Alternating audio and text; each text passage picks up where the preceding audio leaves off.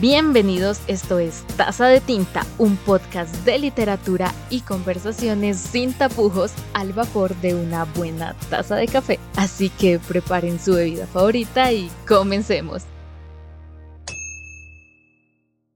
Hola, hola, ¿cómo están? Bienvenidos a todos a este nuevo capítulo de Taza de Tinta, un podcast para hablar de libros entre amigos. Aquí me encuentro de nuevo con Diana, que es maravillosa, apoteósica, encantadora. ¿Cómo estás, Diana? ¿Cómo te fue esta semana? Hola, Mafe. Pues la verdad, estoy muy apenada con nuestro público. ¿Por qué? Nuestros oyentes deben estar demasiado confundidos. No, no, nada raro está pasando. Pues no viste el título de este podcast. La pista del capítulo no tenía ningún sentido. ¿Quién dijo? ¿Cómo así? ¿No se llama Lorca Chekhov? Ay, Dios, bueno, solo queremos decirlos. No les mentimos con intención. Obvios, obvios. Sí, fue sin culpa. O sea, verdad, solo queremos decirles que el libro que íbamos a hablar de Chekhov era Plátano. Sí, no, no conectamos con el libro, no se nos dio, lo intentamos leer, lo intentamos leer. Pero pues no pudimos con él, lo intentamos un montón, pero no, no era momento de Chekhov en nuestras vidas. Leíamos, leíamos, no avanzábamos, investigábamos y hacíamos de todo, de verdad hicimos nuestro mayor esfuerzo, pero no pudimos. Hemos leído antes a, a Chekhov, sabemos que es un escritor muy, muy, muy genial, que sus cuentos son maravillosos, pero esta obra de teatro no nos llegó. Al cocoro. Quizás a la próxima intentemos mejor con un cuento. Sí. otra obra de teatro. Así que nos fuimos con otra obra de teatro y como el título del capítulo lo, lo, dirá probablemente, vamos a leer Bodas de Sangre. Entonces vamos a lo que nos compete, hablar de la obra, pero como siempre primero vamos a hacer un contexto sobre este asombroso escritor.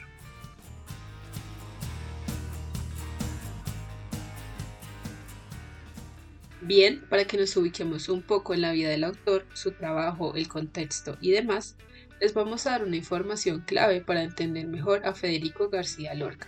Ya si les llama la atención, queda en sus manos preguntarle al señor Google o si son de la vieja escuela, buscar en la biblioteca más cercana. Comencemos. Federico García Lorca nació en Puente Vaqueros, España, el 5 de junio de 1898. En 1915 comenzó a estudiar Derecho y Filosofía y Letras en la Universidad de Granada. En 1919 se mudó a Madrid a la residencia de estudiantes. Esta residencia fue creada con el objetivo de ser un complemento a la universidad y era un lugar muy muy eh, importante en un sentido académico y ahí coincidieron muchos artistas como Luis Buñuel, Salvador Dalí, Jorge Guillén, Juan Ramón Jiménez y muchos muchos otros. Esto era algo así como ahora lo que conocemos el medio universitario, que hacían conferencias, laboratorios, talleres, pero pues para esa época era algo muy innovador. Sí, y fue precisamente a esas conexiones que hizo en esos espacios universitarios que pudo sacar su primera obra de teatro en 1920, la cual se llamaba El maleficio de la mariposa. Esta obra de teatro hablaba sobre el amor imposible entre una mariposa y una cucaracha. es como una historia un poco rara, pero eh, desgraciadamente esta obra no fue un gran éxito y también se entiende un poco el que esté hablando de amores imposibles porque por entonces tuvo una especie de crisis de identidad sexual que lo llevaría a considerar que el amor era una experiencia angustiosa y frustrante. Sin embargo, esta no fue su última conexión con el teatro. De hecho, en 1931 fundó el grupo teatral universitario La Barraca, en donde acerca a las personas al teatro del siglo de oro. Esta participación en la barraca era muy importante para García Lorca ya que él consideraba que el teatro debía recuperar sus fuerzas volviendo al pueblo y que precisamente el teatro, la expresión artística, dramática, era un excelente medio para la regeneración de la sociedad. Esta relación con el, el, teatro del siglo de oro es muy importante porque García Lorca perteneció a la generación del 27. Esta generación era un grupo de artistas que tenía la intención de encontrar una identidad para España. Recordemos que en ese momento España pues ya estaba en la decadencia total, eh, ya no era este gran imperio con un montón de colonias como lo fue en el siglo de oro precisamente, sino que ya estaba en la decadencia, ya habían otras potencias como Inglaterra, Francia, y entonces ellos tratan de encontrar una identidad para España pero van en contra de lo que es eh, el partido político dominante de ese momento. Entonces hablan de temas tabús como la homosexualidad, hacen críticas a, los políticos y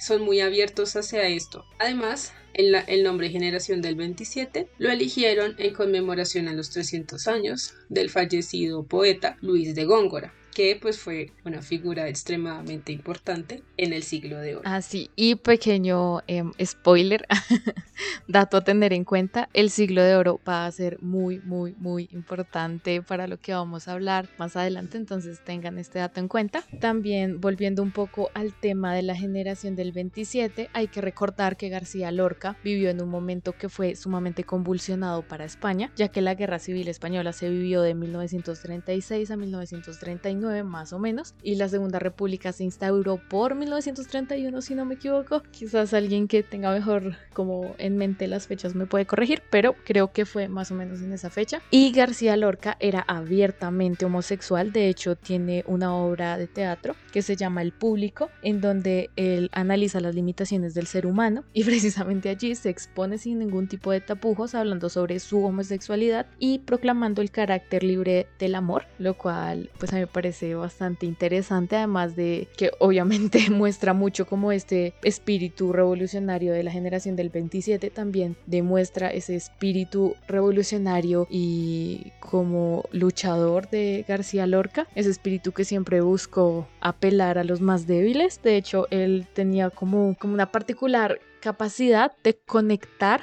con personas que sufrían discriminación, probablemente también por la experiencia que él tenía al ser homosexual. Entonces, por ejemplo, cuando estuvo en Nueva York, conectó mucho con la situación que vivían las comunidades afroamericanas. Y cuando estaba en Granada, llegó a indignarse por la marginación de la que eran víctimas los gitanos.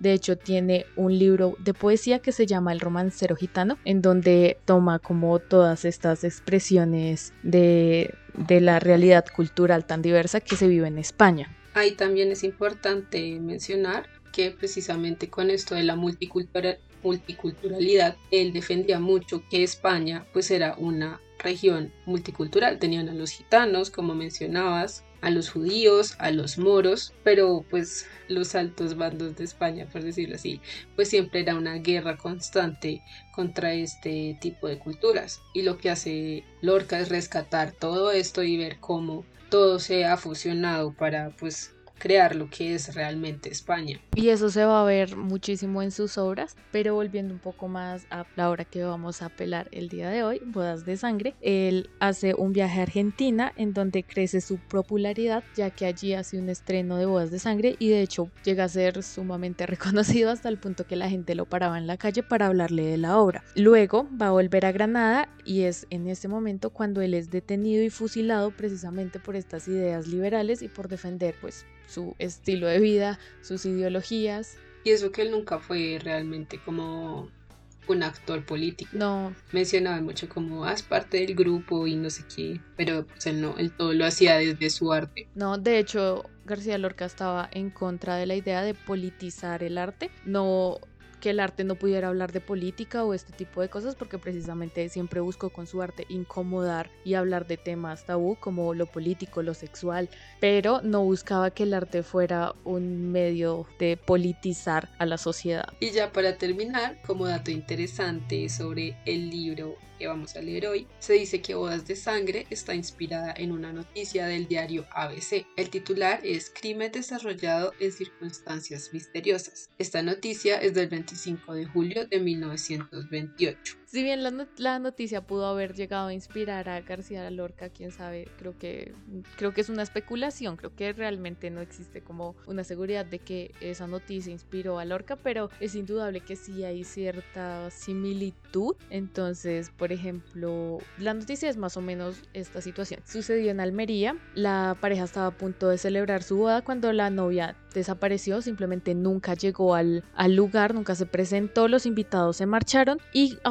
unos 8 kilómetros del lugar se encontró el cadáver de un hombre. Este hombre era el primo de la novia, con quien ella precisamente se había escapado para vivir su amor y en ese momento de escape el hermano del novio, es decir, el cuñado de la muchacha, los encuentra, el hombre va bebido y al sentir que su familia ha sido humillada, le da tres disparos al, al amante, dando muerte al, al primo de la novia. Esto digamos que es un poco parecido a lo que sucede en bodas de sangre. Sin embargo, también tiene grandes diferencias, sobre todo en el uso de, los personajes que va a dar García Lorca, pero eso es algo que vamos a ver más adelante.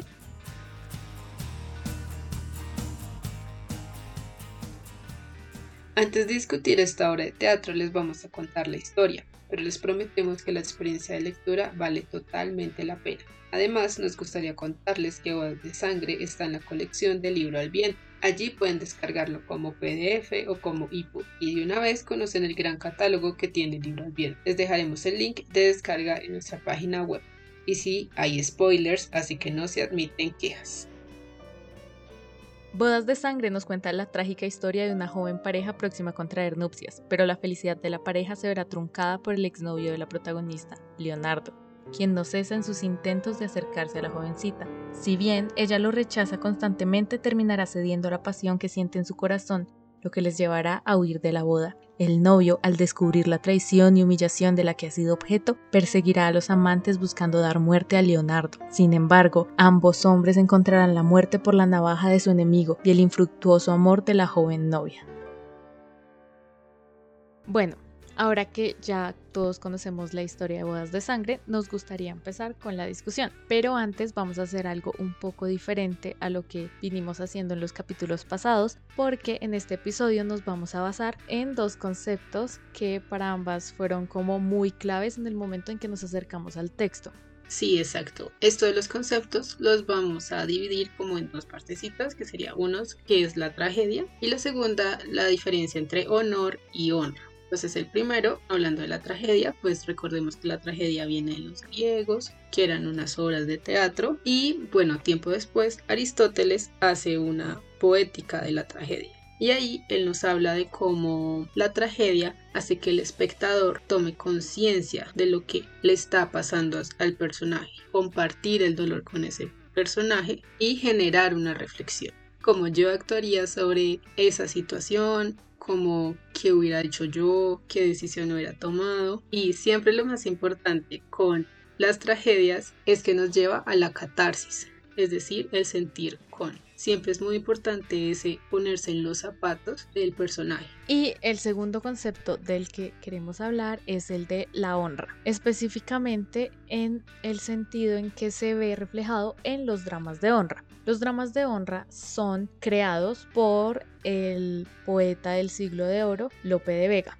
Recordemos que Federico, como se mencionó en el contexto, es un escritor de la generación del 27, uno de los más importantes, llegando incluso a ser como uno de sus mayores exponentes. Y la generación del 27 lo que buscaba hacer era unir elementos del siglo de oro de esta tradición con elementos más modernos. Uno de esos elementos del siglo de oro, que es la insignia de Lope de Vega, que es lo más importante para él y su teatro es los dramas de honra. Aquí es donde la honra tiene un papel protagónico porque no se trata del honor en tanto que es una característica o que es un concepto en sí mismo, sino que la honra es algo que poseen los personajes y que se ve afectada por la opinión del otro. Además, este es un concepto que va creciendo dentro de la sociedad española, no es algo que se vea en otras partes de Europa y por eso es muy importante del teatro español los dramas de honra y cómo se desarrollan y cómo se conectan con la vida de las personas. Los dramas de honra toman fuerza en España no solo como un concepto o como una forma de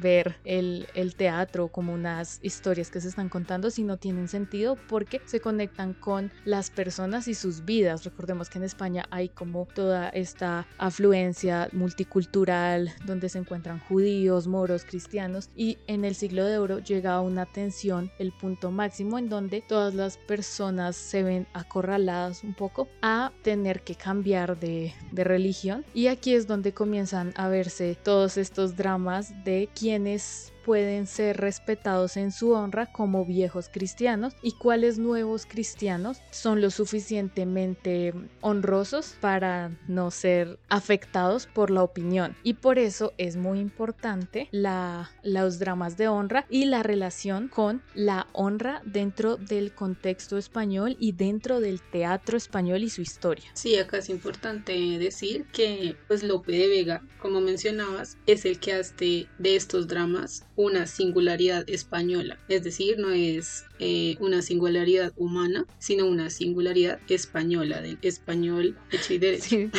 por decirlo de alguna manera. Y también es importante hacer la distinción entre honor y honra, porque esta es otra cosa que hace Lope de Vega y es empezar a hacer obras de teatro o historias con gente no de la alta sociedad, por decirlo así, es decir, reyes, príncipes, caballeros, sino gente del común que pueden estar en cualquier lado y que recordemos la tragedia, el público va a sentirse realmente relacionados a ellos, porque pues solo hay un rey. En cambio, pues hay muchos, no sé, leñadores, eh, carpinteros.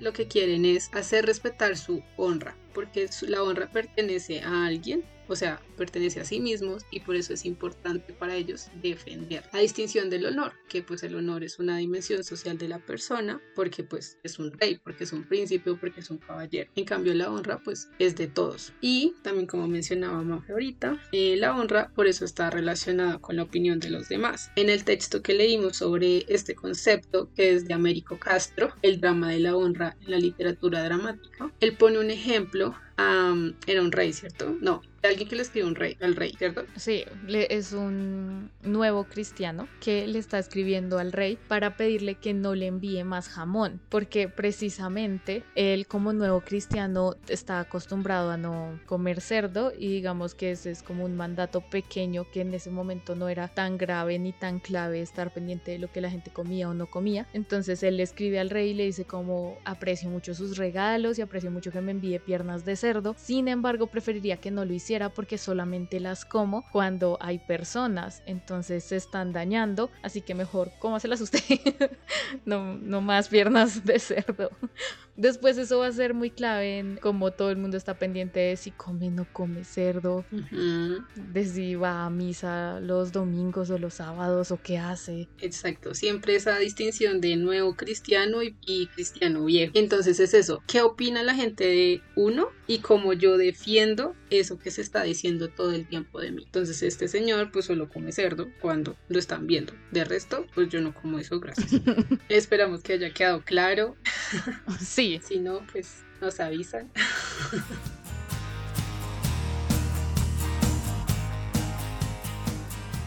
Ahora vamos a ver cómo esos conceptos se manejan dentro de la particular obra de Lorca. Bueno, recordemos que Bodas de Sangre se titula Bodas de Sangre, tragedia en tres actos y siete cuadros. Entonces Lorca nos hace una pues relación así directa con la tragedia y pues leyendo la historia sabemos que la tragedia aquí es como esta señora que es la mamá del novio pues pierde toda su descendencia, pierde a su esposo, pierde de sus dos hijos y todo el tiempo pues esto sobre la sangre y lo pendejos que son los hombres porque solo piensan en defenderse con cuchillos y navajas. Sí, pero también algo que me parece interesante de esa parte de la tragedia y que siento que viene un poco de lo griego es la forma en que la tragedia es presentada como una especie de destino. Digamos que en, las tragedias griegas esta figura del destino era más como el oráculo, que por ejemplo en Edipo es la figura del oráculo que le dice al padre tu hijo te va a matar, entonces tienes que deshacerte de él y Edipo está condenado a casarse con su madre, ta, ta, ta, ta, ta, y hacen de todo para evitarlo, pero igual sucede. Creo que aquí esa parte de la tragedia funciona de una forma muy similar porque siempre nos están haciendo esas como guiños, esas sugerencias de que van a terminar en un duelo con cuchillos, en un duelo con cuchillos, en un duelo con cuchillos. Tu abuelo murió por el cuchillo de la misma familia de Leonardo, tu hermano murió por culpa de Leonardo.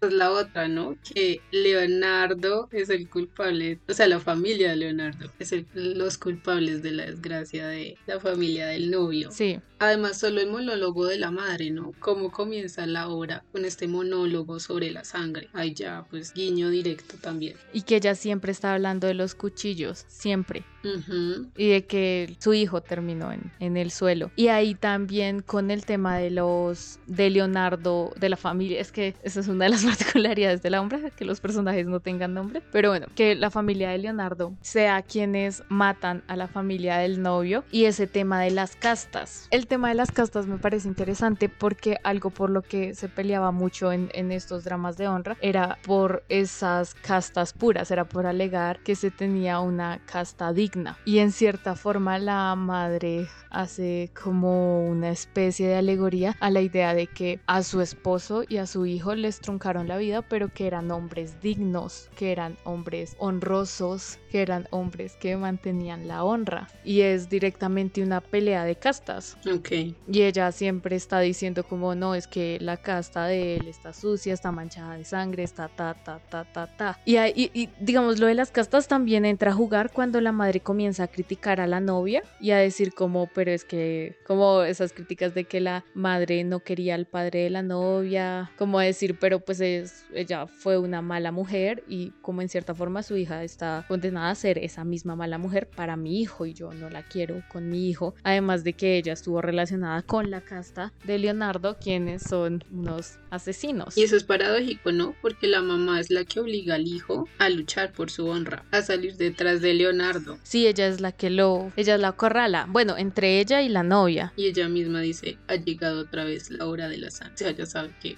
se va a morir de su hijo e igual lo mata. También es importante como uno de los leñadores dice que va, vale más muerto desangrado que vivo con ella podrida, porque no defendió la honra. Entonces es preferible que se haya muerto pues luchando por su hon- honra que estar vivo y casado con una infiel, ¿no? Y digamos, también al final la novia se enfrasca en defender su honra. Exacto. Cuando todo termina y los dos personajes aparecen muertos, ella lo que más recalca es que no la tocaron. Sea, no la tocaron, yo sigo pura, aquí nada pasó, sí, yo me fugué el día de mi boda, esas cosas pasan, pero mi honra está intacta y es lo que, y de hecho en, en un momento ella dice algo así como, mi honra está intacta y eso es lo que importa. Exacto.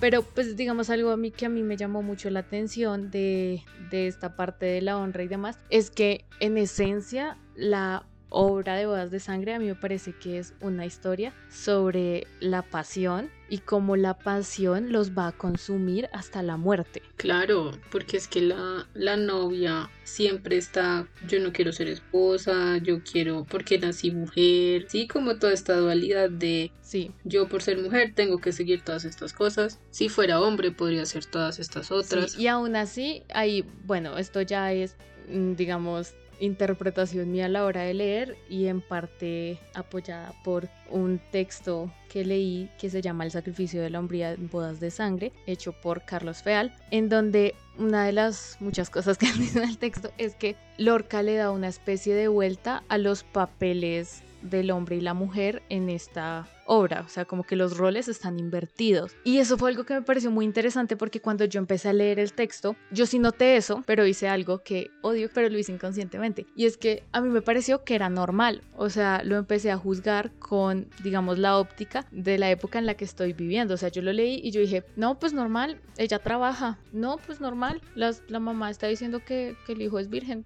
O sea, como que no vi que era lo raro de, de ese tipo de afirmaciones y de ese tipo tipo de escenas hasta que leyendo este texto él hace como una afirmación donde dice como es que la novia en cierta forma es un poco el macho mientras que los hombres en la obra están un poco como tirando hacia el estereotipo de la mujer y él ideal de lo que la mujer tiene que, representar en teoría. Entonces eso fue algo que me pareció muy interesante porque la novia siente una pasión desbordada por Leonardo, por esa misma pasión desbordada por Leonardo es la que la lleva a rechazar casarse con Leonardo, porque él en un momento la acusa y le dice, tú no te casaste conmigo porque yo no tengo plata. Y ella le dice, no es cierto, yo no me casé contigo porque tú puedes mucho y yo estoy como tan enamorada de ti, tan tragada de ti, tan apasionada por ti, que me va a arrastrar, o sea, el amor por ti me va a arrastrar a una cárcel en donde yo no quiero estar. Y ella ve esa pasión y ese amor como esa prisión a la que todas las otras mujeres de la obra se han, pues, se han acomodado, empezando por la esposa de Leonardo, que la esposa sabe que Leonardo se va a las 3 de la mañana, está embarazada, el man se fuga con otra, pero ella no puede hacer más, incluso hasta el final ella defiende a Leonardo y dice que es buen hombre y de todo, pero pues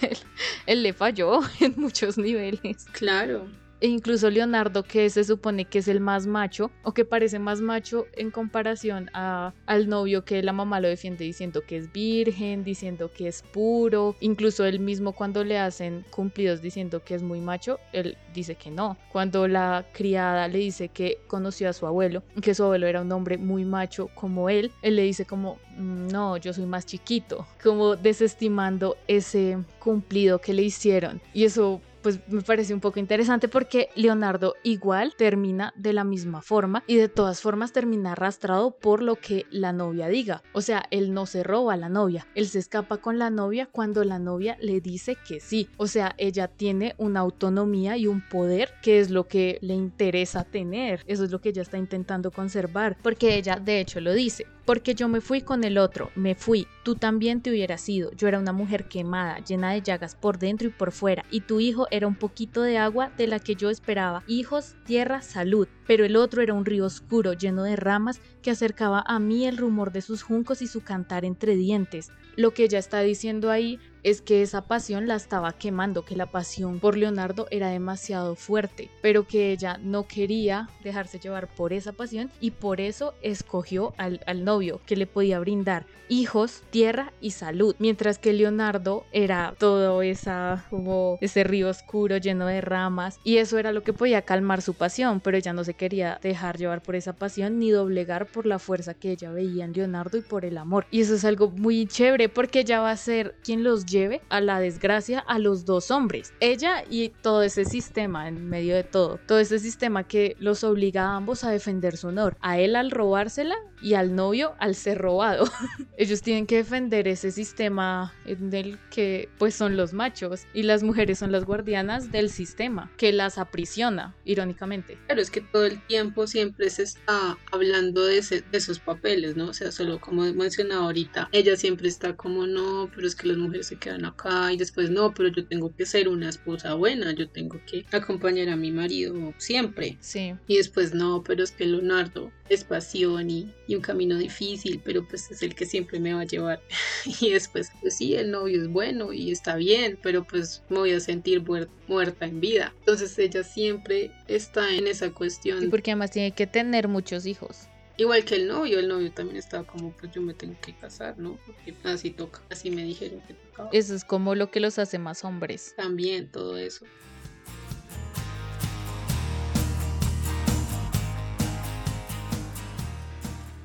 Precisamente ellas son como las guardianas de esa de ese sistema que las aprisiona y ellas son las que están llevando a los hombres al límite y de hecho la mamá le dice a la madre, le dice al novio que ella, tu mujer, no puede disgustarse, pero que sienta que tú eres el macho, el amo, el que mandas. Así aprendí de tu padre. Pero el esposo de ella murió joven, así que ya por mucho tiempo como que fue quien llevó las riendas de la casa. Claro, es que la mamá siempre está como de acuerdo con la novia, pero pues no, ella no puede seguir eso, ella tiene, hay otras reglas que ellas son las que ella debe, lo que tú dices, la que ella debe no dejar que mueran, por decirlo de alguna manera. Mientras que la novia sí, pues todo el tiempo muestra esa inconformidad hacia los papeles que se supone cada uno de ellos debe seguir. Y también la, la mujer de Leonardo es tanta su conformidad con el papel que le toca o está tan resignada al papel que le toca que incluso cuando él muere, la forma en que lo elogia es por su don Juanía o por ese estar siempre detrás de las mujeres, aunque igual no son las mujeres, es solamente la novia la que realmente le interesa. Pero aún así, ella lo defiende por eso, a pesar de que la dejó. Y a pesar de eso, ella lo defiende, porque es como tiene que guardarle lealtad todas formas, porque eso es parte de, como de su, de su papel y de su honra. De ser esposa. Y también ahí ellas están cuidando la opinión, ¿no? Porque la mamá tiene que llevar a que su hijo defienda la honra porque ese es el papel que ella le corresponde. Si ella no hace eso, no está defendiendo su honra y la de su casta. Y lo mismo pasa con la mujer. Ella tiene que defender lo que su esposo hizo y que haya muerto y defenderlo como esposo porque ahí ella está cuidando su honra como la mujer de Leonardo, pero también está cuidando a la casta que son los hijos, el que trae en el vientre y el que ya está nacido, el grandecito que también Leonardo es como todo mal padre. Cuando le dicen cómo, y cómo está el niño y él todo como cual niño. ah, también tengo que decir que yo me divertí mucho leyendo Vas de Sangre. No, es genial. Sí, Mouse fue una lectura emocional, esta fue una lectura emocionante. sí, sí. Yo me la pasé riéndome, no, fue muy divertido.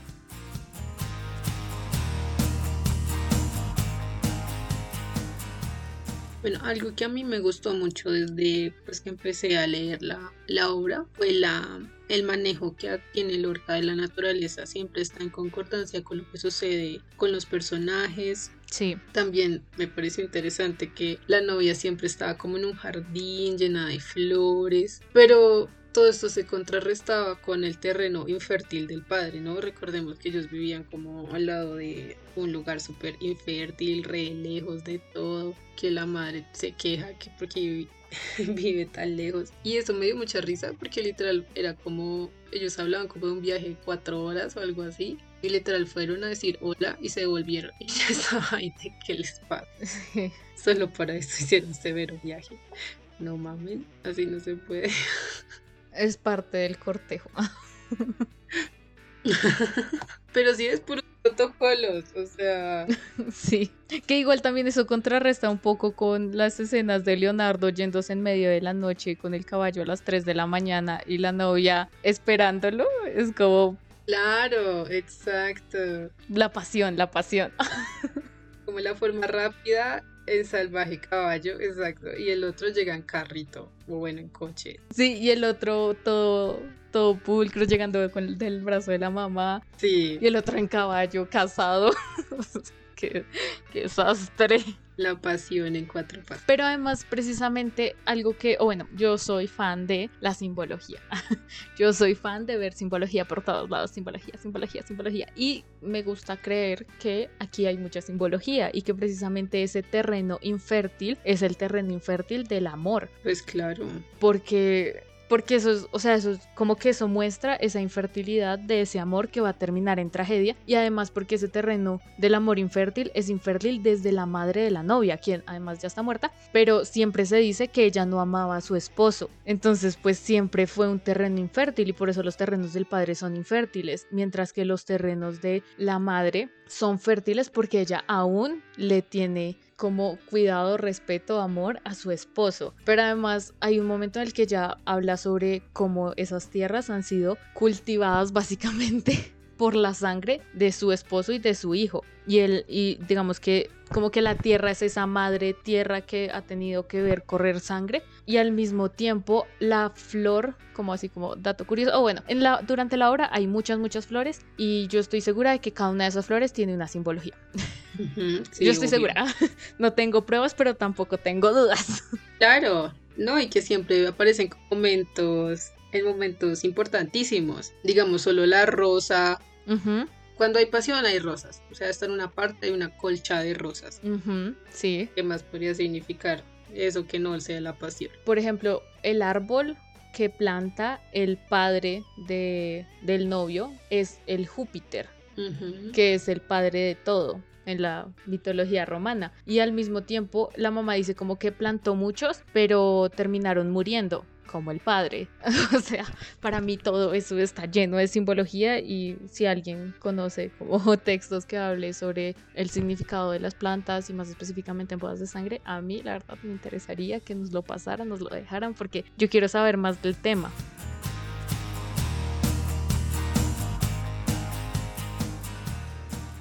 Hay algo también muy hermoso sobre esta obra en particular, es toda la poesía que podemos encontrar, sobre todo en los, en los coros, que eso también es muy importante porque pues en la tragedia griega el coro era como esta voz celestial fondo que había por ahí. Sí. Pero ya aquí Lorca lo que hace es que los coros siempre son como un leñador, las sirvientas, las muchachas que acompañan a la novia. Sí, siempre como gente, no sé cómo decirlo, que no se tomaría muy en cuenta, digamos, en una tragedia, como hablábamos al principio. Y de nuevo regresamos a lo que hablábamos en el contexto y es esta importancia que le da Lorca a a tener a todo el mundo en cuenta y a la multiculturalidad que tiene España y pues que todos tienen algo que decir. Digamos algo que a mí me gustó mucho de esos coros es, digamos ya viendo el libro como completo, la obra completa, que se divide en estos tres cuadros. Entonces en el primer cuadro em, es solamente el diálogo entre la madre y el hijo y tales y tales y la visita y es como un diálogo constante. En el segundo cuadro lo principal son los diálogos y vemos de fondo como un, casi una decoración del paisaje al coro de muchachas que va cantando sobre las flores.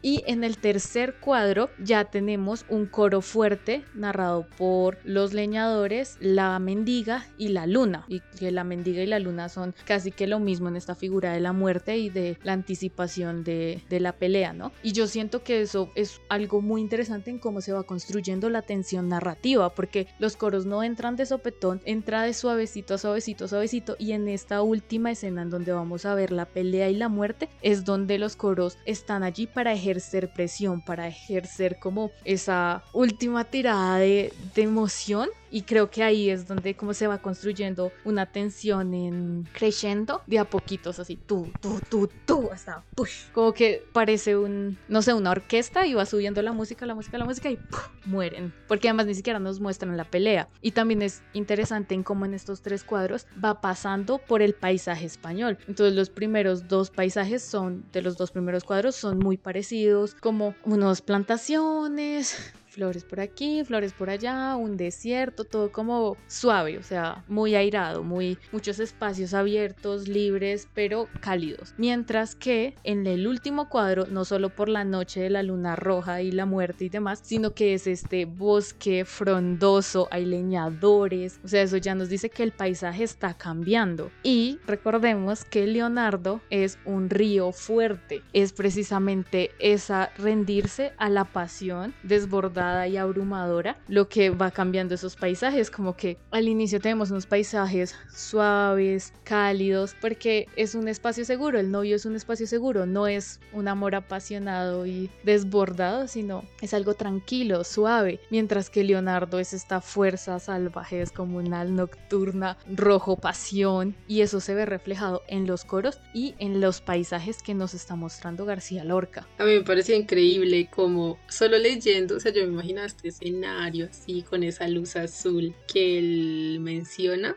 y pues este camino literal hacia la muerte, que pues claramente la América es la muerte, y ella lo va llevando a su destino y o sea, me parece increíble cómo este hombre puede escribir de esta manera para yo poderme hacer esa imagen mental de sí. quiero ver esto en escena, por favor.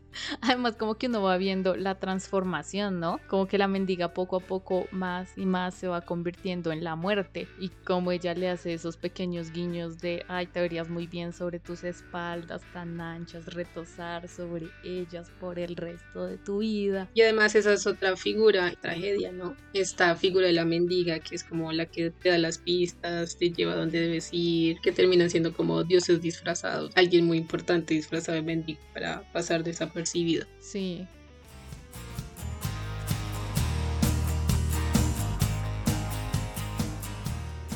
Quizás lo último que nos faltaría hablar sería el tema de que no haya nombres. ¿Por qué no hay nombres?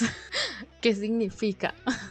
A mí me pareció excelente porque de nuevo vamos a... Esto es algo que le puede pasar a cualquiera.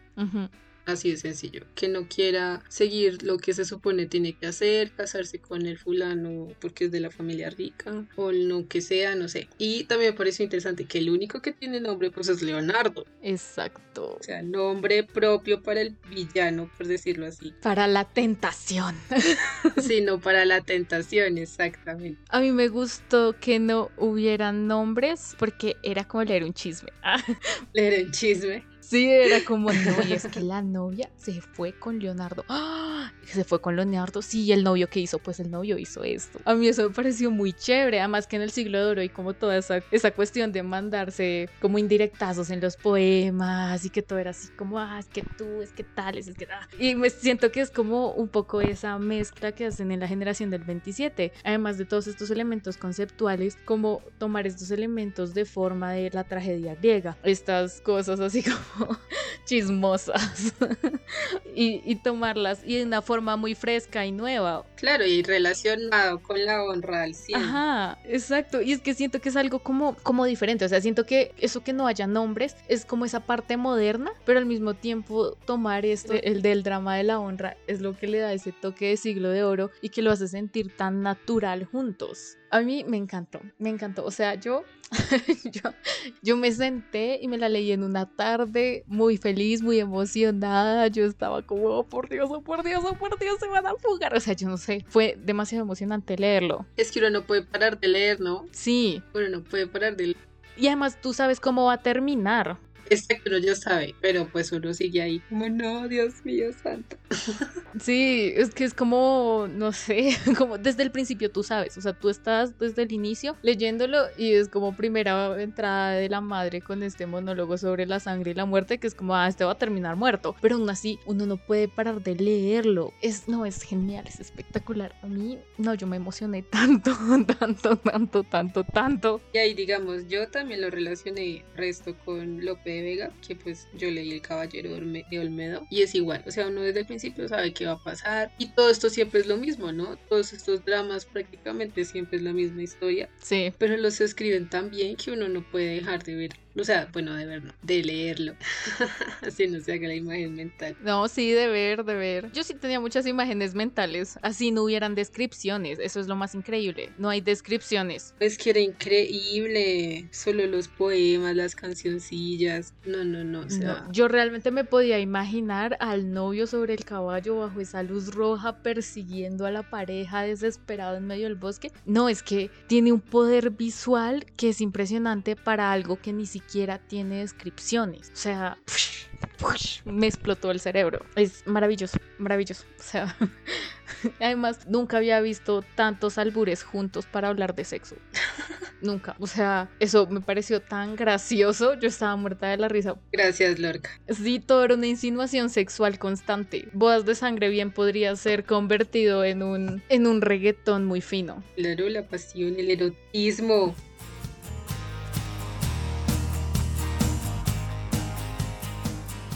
Habiendo discutido el texto, ¿con qué parte te quedas de Bodas de Sangre? Que es como lo que te llevas. No, pues tienen que leerse Bodas de Sangre, o sea, es una lectura obligatoria, yo creo. Es súper corto, se lo leen en una tarde y solo quiero decir que amé el final, es importancia de lo que puede causar un cuchillito te quedan dos hombres con los labios amarillos. Ya, lo dice todo, me encanta. Y ahí uno queda como en, en, en modo, y ahora qué haré con mi vida. Después de bodas de sangre, ya nada queda. Ahora tengo que ir a verla en un teatro de verdad. Yo, para finalizar, con lo que me quedo es con los albures. Ah, no es cierto. no es cierto. Sigo esperando que alguien le haga el reggaetón a Lorca, pero no, no me quedo con los albures. me gustaría, pero no.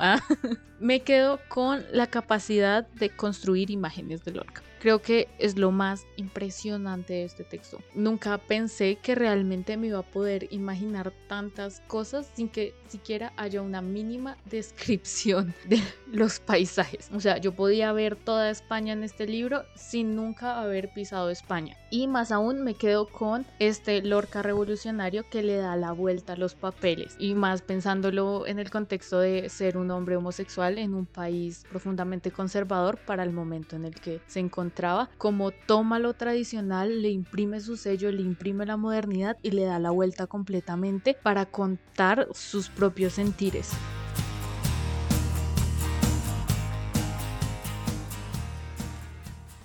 Eso fue todo por el capítulo de hoy. Esperamos que lo hayan disfrutado y que estén listos para el capítulo de la próxima semana. De todas formas, les vamos a dejar una pequeña pista y esta vez les prometemos que no haremos cambios. No es verdad, no podemos hacer esa promesa, como ya pudieron haberse dado cuenta.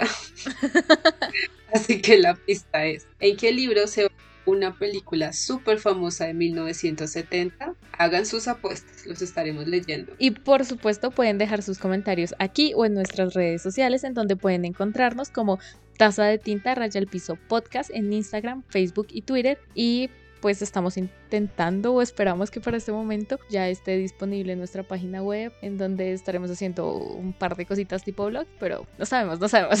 Así que estén pendientes de nuestras redes sociales, por favor. Se los pedimos, se los suplicamos. Ah. Este es un espacio pensado para compartir y abrir la conversación.